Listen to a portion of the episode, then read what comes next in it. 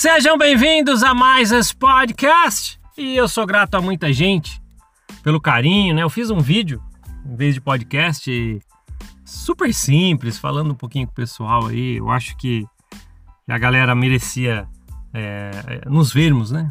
Então acho que falei, poxa, vamos lá, né? Embora o podcast é o formato que eu decidi para fazer esse trabalho, foi legal colocar o vídeo para que vocês vissem um pouquinho, né? Eu mesmo lá, para bater um papo. Também sou muito grato pelos comentários daquela redublagem de um desenho animado, tá? Essas coisas aí para poder variar um pouquinho, deixar as coisas um pouquinho mais divertidas, não tão tensas. Porque os assuntos que nós trouxemos para cá até agora, se a gente for recapitular, foram assuntos bem, bem complicados, tocando em muita ferida. E principalmente quem está com a recomendaçãozinha no bolso, que se dói, é, é forte, eu entendo, eu entendo. Até falo que eu entendo muito mesmo, porque como eu tive lá por 40 anos, tudo que você vir aqui sentindo, provavelmente eu vou entender. É, eu falo para você que é, que é firmão na igreja, né? Que tem aquela toda essa essa bagatela de patentes da igreja dentro de você. É isso. Você é o soldadinho da corporação, mas quando vê alguma coisa que você fica triste, não é? E por aí vai, e por aí vai. É, mas é isso. É, o que a gente sabe que está acontecendo aí, né, tem coisas que nós temos que parar para pensar um pouquinho. CPI da pandemia, está né, acontecendo, né? As coisas políticas aí estão rolando. Muitas pessoas têm têm discutido a respeito disso entre elas, o que acham de, de, dessas averiguações aí, tal, o que, que não acham. Muita gente aí tem opiniões. Ah, isso aí é tudo política, as pessoas estão querendo investigar nessa CPI, não sei o que, não sei o que. Mas uma coisa é fato. Uma coisa é fato. Nós sabemos que existe é, uma regra de fé, né, específica, aquelas regras de fé que tem na igreja. Nós sabemos que tem uma específica que acho que é de bom proveito a gente falar um pouquinho sobre ela. A 12 regra de fé diz assim: Cremos na submissão a reis, presidentes, governantes e magistrados, na obediência, honra e manutenção da lei. Essa é a regra de fé da corporação Mormon, uma delas.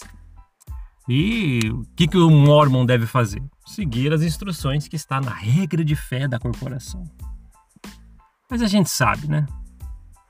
É. O que, que, que aconteceu com uma pessoa nessa CPI, né, envolvida nisso? Ah, não foi lá, não, não compareceu, e tô fazendo isso, aquilo, e pede pro, pro Supremo, não, não quero responder, não quero ir, não sei o que tem, a gente sabe o final disso. O final disso só nos mostra o que a gente sempre fala aqui. O DNA desse tipo de pessoa dentro da corporação. É isso não foge do que a gente fala. Tá vendo?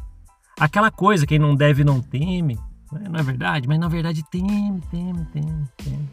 A gente vê. Poderia tudo ser resolvido cumprindo a regra de fé, não é? Décima segunda regra de fé. Mas não vai fazer. Não vai fazer. É isso aí. Na hora, ah, não tem ninguém do lado, né? Ninguém vai estar ajudando, não tem holofotes. É isso. Ia ser interrogado. Não, não posso. Mas quero dizer que isso abre precedente para muita, muita, muita coisa dentro da corporação. Muitas pessoas estão se questionando. Olha só o que fez. Investigado e não sei o que tem, já está nesse patamar. Aí, você, aí a gente se pergunta, né? Será que quando precisar reno, renovar a recomendação dessa pessoa, ela vai conseguir? Olha o que ela está fazendo. Pela, décima segunda regra de fé da corporação. Está totalmente contra, não é? Isso vai abrir precedente dentro da igreja. Muita gente às vezes vai ter que renovar sua recomendação, aquele membro comum que está lá, um soldadinho limpando o banheiro da igreja e tal. Um dia ele vai precisar renovar a recomendação. E se alguma por uma pouca coisa que ele fez lá, o líder, ah, não vamos poder renovar sua recomendação porque você está em falta disso, disso vai abrir precedentes para ele falar assim: Ué, líder, você não quer renovar a minha recomendação porque eu não sou um milionário? Vocês entendem? Agora vai ficar bem claro a passada de pano.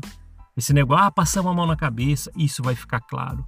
até quem dentro da corporação não prestava atenção nessas coisas vai começar a prestar atenção. E é isso. O, esses novos tempos né, que está mostrando, que está trazendo à luz esse tipo de atitude de pessoas bem conceituadas dentro da corporação, vai abrir precedente para muita coisa. A igreja, passadora de pano em certos casos, vai ter que tomar alguma atitude, não é?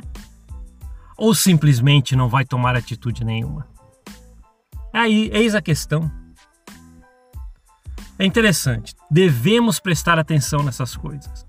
Você que saiu da corporação, que está ainda com sequelas, ah, será que eu deveria ter saído? Não, não deveria?